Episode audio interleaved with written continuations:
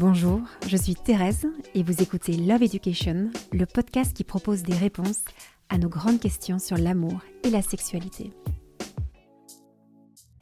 Quand faut-il se quitter?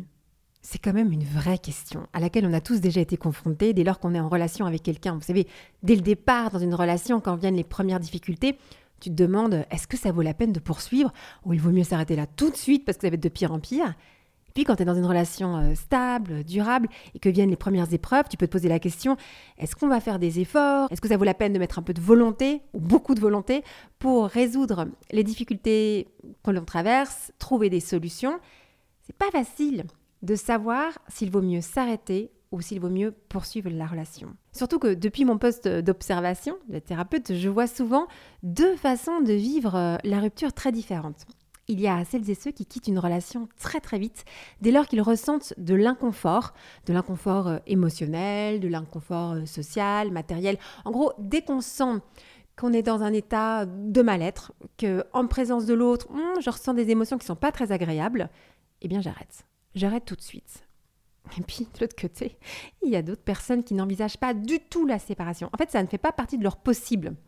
Quand ils sont avec quelqu'un, c'est pour du temps long, c'est du durable. Et surtout les personnes qui se sont mariées, qui se sont engagées, il y a des personnes parmi elles qui n'envisagent pas du tout la séparation. Donc d'un côté, il y a ceux qui se quittent trop tôt, c'est-à-dire dès qu'il y a de l'inconfort, hop, ils partent, ils disparaissent. Et puis de l'autre côté, il y a ceux qui se quittent parfois trop tard. Pourquoi je dis trop tard?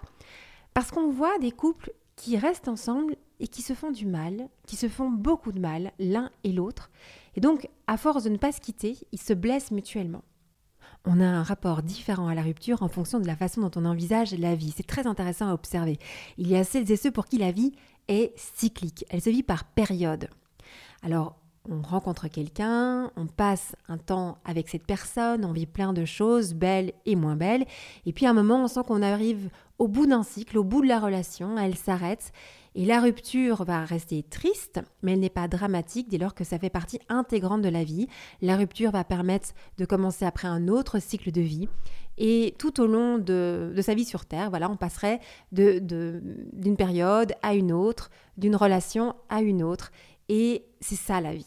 De l'autre côté, il y a euh, les personnes qui envisagent la vie comme linéaire. On irait d'un point A à un point B. Quand on s'engage avec quelqu'un, c'est pour la vie typiquement, quand on se marie, c'est des personnes qui envisagent la vie comme linéaire. S'il y a une rupture, c'est le drame absolu, c'est un échec profond. Parce que ce n'était pas envisagé, ce n'était pas souhaité. Et la rupture reste vraiment euh, tragique, dramatique, triste. Je vous encourage à réfléchir à la façon dont vous envisagez votre vie. Et donc, du coup, la rupture. Est-ce que c'est plutôt par cycle, par période, ou la vie est plutôt quelque chose de linéaire? Comment c'est pour vous la rupture? Comment vous l'intégrez dans votre vie? Alors, à la question quand faut-il se quitter? Évidemment, l'autre question qui est derrière, c'est pourquoi voulons-nous quitter une relation? Et c'est à la réponse à cette question du pourquoi voulons-nous quitter une relation? qu'on saura si oui ou non ça vaut la peine de s'arrêter. J'avais envie de revenir avec vous sur différents cas de figure que je peux observer. Évidemment, tout ça n'est pas exhaustif. C'est des petites pistes de réflexion. Euh, j'avais envie de commencer avec vous sur la situation euh, qui est la plus courante, que l'on voit énormément évidemment dans les cabinets euh, de conseil euh, conjugal, de thérapie de couple, c'est que la cause principale de rupture est bien souvent l'infidélité. Alors, aussi surprenant que ça puisse vous paraître, j'aimerais réfléchir avec vous sur la raison pour laquelle l'infidélité mènerait à la rupture de façon quasi systématique. Ce que j'ai pu observer, c'est que dans beaucoup de couples, il y a une sorte de pacte. Si tu m'es infidèle, c'est la fin de la relation. Si je suis infidèle à toi, cela veut dire que je veux mettre un terme à notre relation. Donc la personne qui est trompée, pour elle, c'est terminé.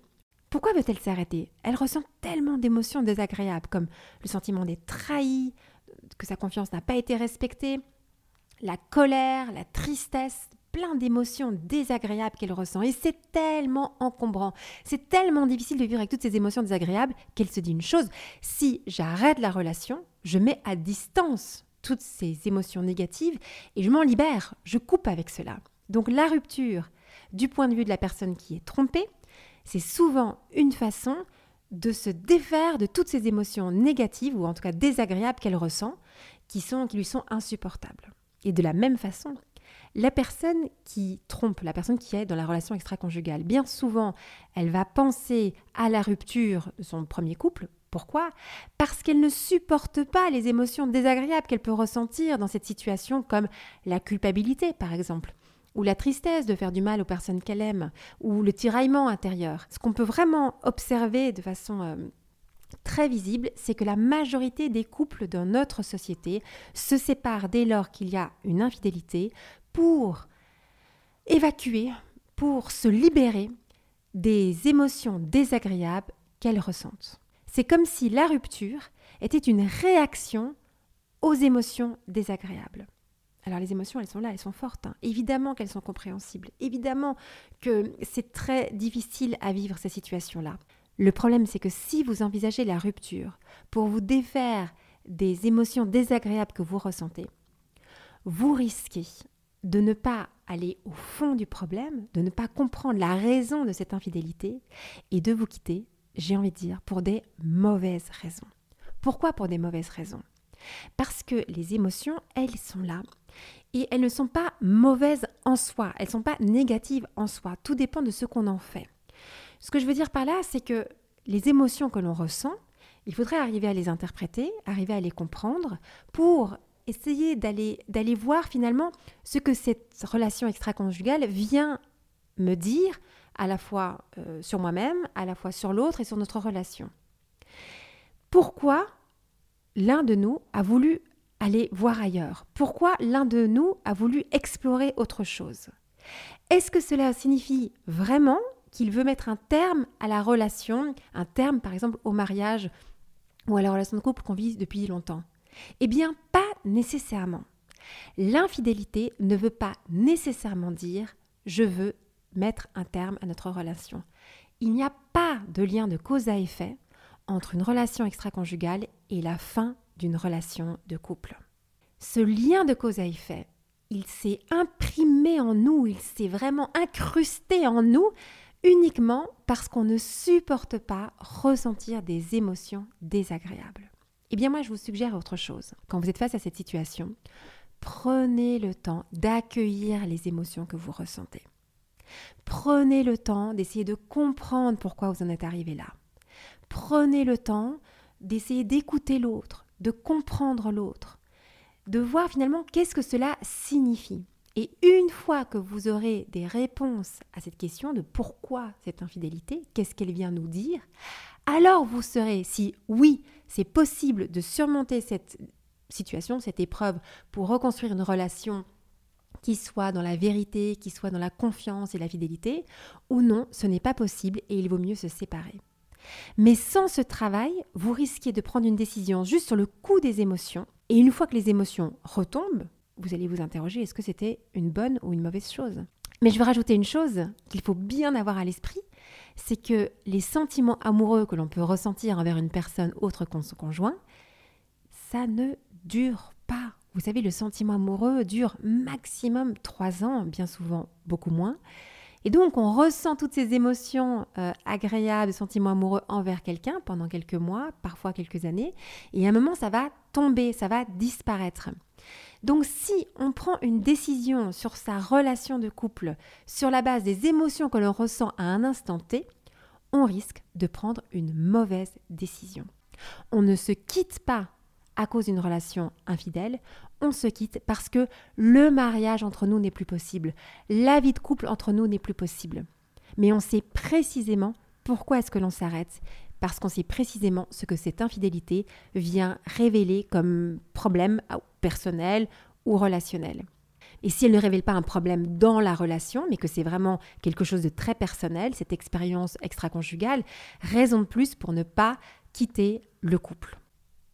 On nous dit aussi qu'il faut quitter une relation quand il y a de la violence psychique ou physique. Et on a raison de dire cela parce que le concept du couple, c'est quand même d'aller bien, de se sentir aimé et d'aimer. Ce n'est pas euh, de se détruire l'un et l'autre. On y reviendra. Mais au risque de vous choquer, je ne suis pas de celle qui recommande de partir à la première dispute, au premier excès de violence. Pourquoi est-ce que je dis ça? Parce que quand il y a de la violence, nous avons souvent une lecture un peu simpliste. Il y a un méchant, il y a un gentil, il y a un coupable, il y a une victime. et on a raison de le dire, sur le moment précis où l'un va dire cette parole violente, où l'un va frapper l'autre, bien sûr qu'il y a un coupable et une victime.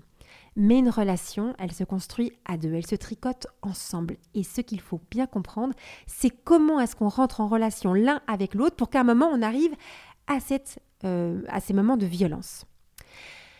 Alors la violence, finalement, la violence psychique ou physique, qu'on s'entende bien quand même sur ce que c'est, c'est un signe d'une immaturité profonde et grave. Il n'est pas possible de vivre une relation de couple, euh, d'amour, si on n'est pas dans cette posture d'adulte, mais qu'on reste dans une posture d'enfant qui ne sait pas gérer ses émotions désagréables. Qui fait preuve de la violence? Ben, Par exemple, les enfants, là, quand ils n'ont pas ce qu'ils veulent, vous voyez bien si vous avez des enfants ou si vous avez des petits neveux et nièces, ils se mettent en colère, ils peuvent se mettre dans des colères épouvantables, ils peuvent frapper, ils peuvent crier quand ils n'ont pas ce qu'ils veulent. Ça, c'est le propre de l'enfant. Et nous, ce qu'on fait en tant que parents, en tant qu'éducateurs, c'est qu'on va apprendre à l'enfant à gérer ses émotions on va apprendre à l'enfant à dépasser euh, ces états euh, désagréables de, colère pour trouver la façon juste, la façon constructive et positive de rester en relation avec l'autre quand il y a quelque chose qui est désagréable à vivre. Il y a des personnes qui n'ont pas reçu cette éducation, qui n'ont pas eu cet accompagnement et qui se comportent comme des enfants alors qu'ils ont euh, un corps d'adulte, une vie d'adulte et un couple d'adultes. Nous avons des outils pour faire de la régulation émotionnelle, pour ne pas péter les plombs, comme on dit. Nous avons des thérapeutes qui peuvent nous accompagner à réguler nos émotions, à gérer nos émotions. Nous pouvons apprendre à sortir de cet état d'immaturité pour rentrer dans un état de maturité et devenir capable d'être en relation avec l'autre. Départ d'une relation, on se rend compte qu'on peut se mettre dans des états épouvantables de colère, eh bien, ça va pas être facile à voir, souvent on se sent très très mal, mais on peut aussi décider de se faire accompagner pour dépasser cet état d'immaturité et devenir capable d'entrer en relation avec l'autre. Alors bien évidemment, si tu es face à quelqu'un qui refuse de reconnaître que la violence c'est grave, si tu es face à quelqu'un qui refuse de demander de l'aide, la relation n'est pas possible et il faut la quitter. Mais on voit bien une chose, c'est que souvent une personne violente, elle est face à quelqu'un qui manque d'estime d'elle, qui manque de confiance en elle, et du coup qui manque de force pour quitter l'autre. Et c'est là que ça devient important et intéressant, c'est que pour être capable d'entrer en relation, une relation d'adulte à adulte avec quelqu'un, il faut aussi avoir une certaine estime de soi, une certaine confiance en soi pour garder pleinement sa liberté. Donc la personne qui est victime de la violence, pour s'en sortir, elle doit sortir de son statut de victime et reprendre très rapidement la responsabilité de la relation. Ce que je veux dire par là, c'est qu'elle peut se reconnaître victime au moment où la phrase violente a été prononcée, le geste violent a été posé, mais très vite, il faut qu'elle sorte de ce statut de victime en se disant je suis responsable de mon couple, je suis responsable de ma vie. Et en reprenant la responsabilité, je me réalise qu'il faut que je me protège. Et donc, je pose une action concrète. C'est à moi à me protéger. C'est à moi à mettre les limites. Et je n'attends pas de l'autre qu'il change, qu'il devienne gentil, doux pour euh, prendre soin de moi. Mais je décide de prendre soin de moi.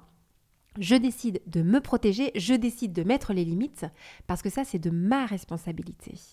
Puis je peux aussi me poser la question, tiens, pourquoi est-ce que je me retrouve dans cette situation? En quoi, d'une certaine façon, je peux l'autoriser à se comporter comme ça avec moi? Est-ce que moi je me respecte? Est-ce que moi je me considère?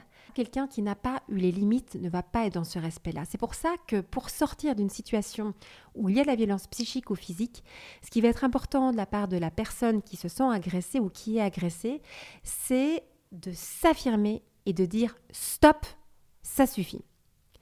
Alors, stop, ça suffit, c'est de partir quand l'autre euh, est violent, de trouver refuge, de dire avec des mots euh, il faut s'arrêter, de mettre les limites. Et là, c'est pas facile parce que c'est comme si d'un coup on devait jouer un peu le rôle de papa ou d'une maman, quoi.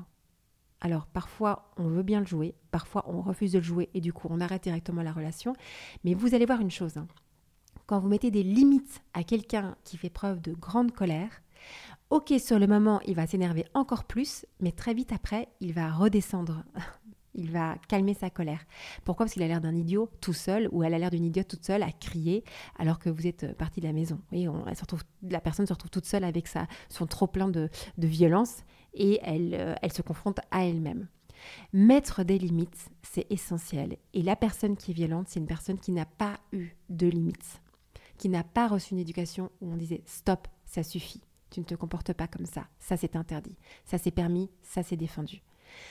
Alors, ou bien on a la force pour arriver à mettre ses limites, on a la force pour travailler sur soi, pour se protéger, et là, il faut voir comment ça évolue. Laissez-vous un peu de temps pour voir ce qui se passe quand vous changez, quand vous apprenez à vous respecter, à mettre les limites, comment est-ce que l'autre réagit et comment la relation change?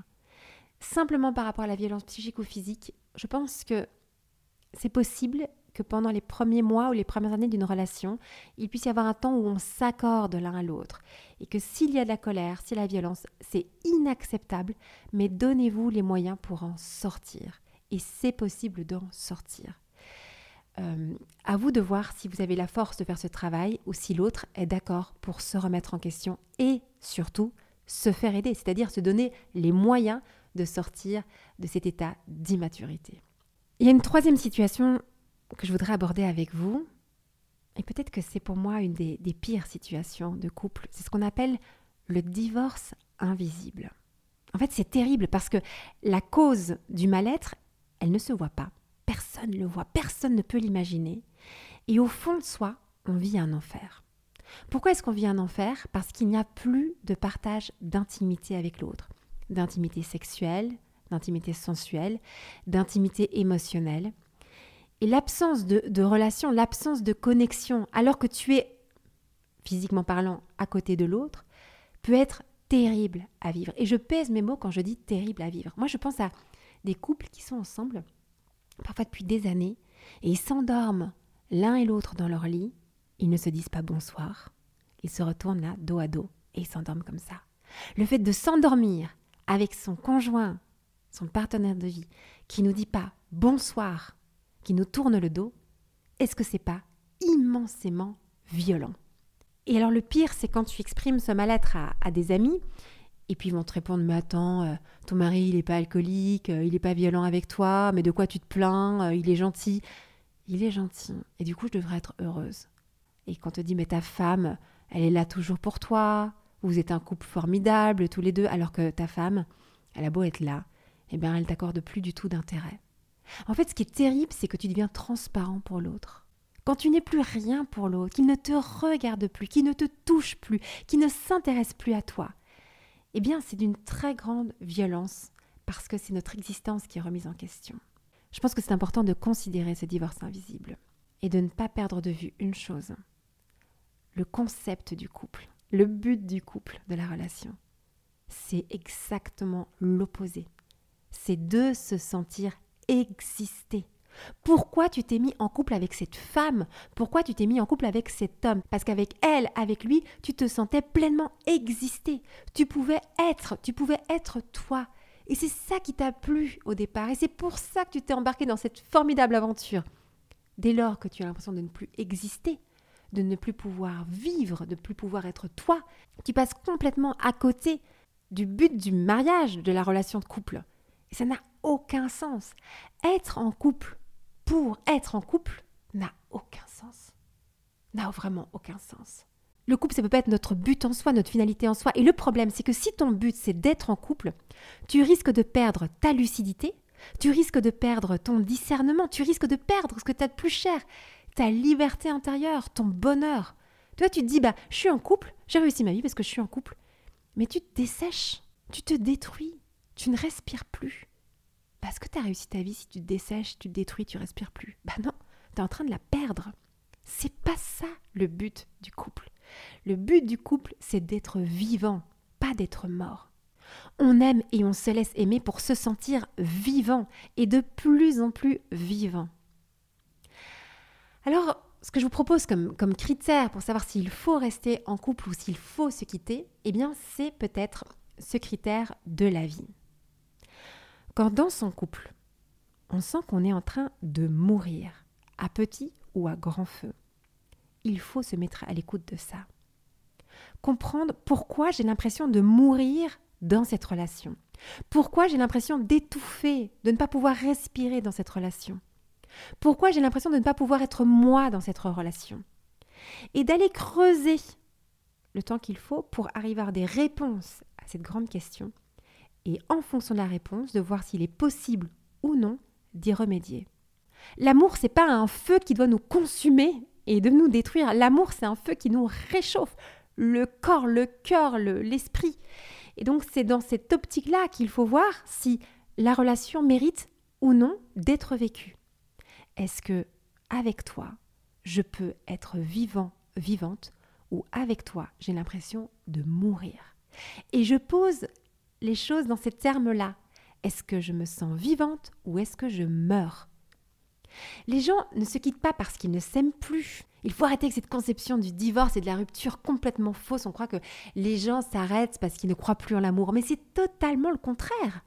La rupture, c'est l'expression du désir d'aimer et d'être aimé. C'est une affirmation de sa vie, de vivre. Pourquoi est-ce que je m'arrête avec toi? Parce que je veux me sentir vivante. Parce que je veux me sentir vivant, parce que je veux vivre. Les gens qui se séparent, les gens qui divorcent, ils sont en train de pousser un cri hyper profond que tout le monde devrait entendre, c'est je veux vivre. Je veux la vie, je ne veux pas mourir, je veux me sentir vivante, je veux me sentir vivant. Ce que je vous encourage à faire quand vous posez la question de s'il faut ou pas rester dans une relation, c'est d'aller vous mettre à l'écoute de votre cœur, mais le cœur le plus profond, de sentir tout au fond de vous si vous pouvez être vivant, vivante dans cette relation, ou si rester avec l'autre, c'est mourir à vous-même et de prendre la décision de choisir ce qui vous rend vivant. Pas ce qui vous amoindrit, pas ce qui vous étouffe, pas ce qui vous tue. Mais avant d'accuser l'autre comme le responsable de votre propre mort, essayez de comprendre pourquoi avec lui, avec elle, vous ne pouvez pas vous sentir vivant. Essayez d'avoir une réponse à cette question, une réponse très objective, très rationnelle. Pour cela, il faut se laisser du temps. Pour cela, il faut euh, laisser aussi le temps d'évacuer toutes les émotions désagréables que l'on ressent et comment est-ce qu'on les évacue? En les accueillant. Ok, je ressens que là, je, me sens en colère, je me sens, justement, je me sens pas exister, je me sens triste. Ok, j'accueille tout ça et j'essaye de comprendre ce que ça vient de me dire. Prenez le temps d'aller comprendre pourquoi vous ne vous sentez pas vivant dans cette relation. Quand vous avez la réponse, essayez de voir s'il est possible ou non de trouver une solution pour résoudre cette situation. En fait, ce que je regrette profondément, c'est que beaucoup vont se quitter avant d'avoir fait tout ce travail, j'ai envie dire, d'introspection, de réflexion, de compréhension. Ne vous quittez pas parce que les émotions sont désagréables à vivre. Quittez-vous pour les bonnes raisons. Les bonnes raisons, c'est-à-dire des raisons objectives, rationnelles. Vous savez précisément pourquoi la relation avec lui, avec elle, n'est pas possible. Pourquoi le mariage que vous avez souhaité n'est pas possible avec lui, avec elle faut vraiment avoir des critères objectifs et c'est cela qui va amener de la paix en vous. Parce que quand vous allez vivre la rupture, c'est pas facile, hein, quand vous allez dans cette étape euh, vraiment très compliquée de, reconstruction, eh bien vous pourrez repenser à la raison pour laquelle vous vous êtes arrêté et de trouver de la force pour surmonter tous les obstacles sur votre route. C'est une période qui est très très difficile à vivre et pour la vivre et la vivre avec force et courage, c'est très important de faire ce travail-là de ne pas être parti sous un coup de tête euh, parce qu'il y avait trop d'émotions désagréables à vivre. Voilà, c'est ce que j'avais envie de vous partager aujourd'hui, de sentir au fond de vous, est-ce que vous vous sentez vivant ou est-ce que vous avez l'impression de mourir? Que le couple est une aventure qui a pour but de faire en sorte que l'on se sent vivant, vivante, qu'on puisse être pleinement soi-même au travers de l'autre, grâce à la relation avec l'autre, qu'on a besoin de l'autre pour devenir pleinement soi-même, et que parfois il y a des difficultés, mais dans ces difficultés, ça nous permet de grandir, dans ces difficultés, ça permet de nous connaître, dans ces difficultés, ça nous permet d'apprendre à être davantage nous-mêmes. Vraiment, c'est tout à fait possible de prendre chacune de ces difficultés comme une occasion de croissance personnelle, mais parfois, pour différentes raisons, on sent que l'amour n'est pas possible, que la relation de couple, elle nous détruit, et dans ces cas-là, il faut partir pour sauver sa peau. Choisissez la vie, toujours la vie, c'est le critère de discernement, et vous saurez profondément ce que vous devez faire. Mettez-vous à votre écoute et faites-vous confiance.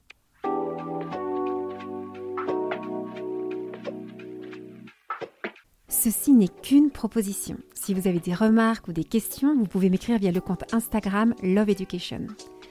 Que vous soyez d'accord ou pas d'accord avec moi, si vous avez apprécié écouter ce podcast, mettez un avis 5 étoiles sur votre plateforme d'écoute abonnez-vous et surtout, est-ce que vous pouvez partager cet épisode à plusieurs de vos amis? Je suis convaincue que c'est dans l'échange et le partage d'expériences que nous pouvons forger notre propre opinion, trouver les clés dont nous avons besoin pour nous aimer plus, nous aimer mieux. Je vous invite à découvrir sur mon site internet toutes les conférences sur l'amour et la sexualité et à bientôt pour un prochain épisode si vous le voulez.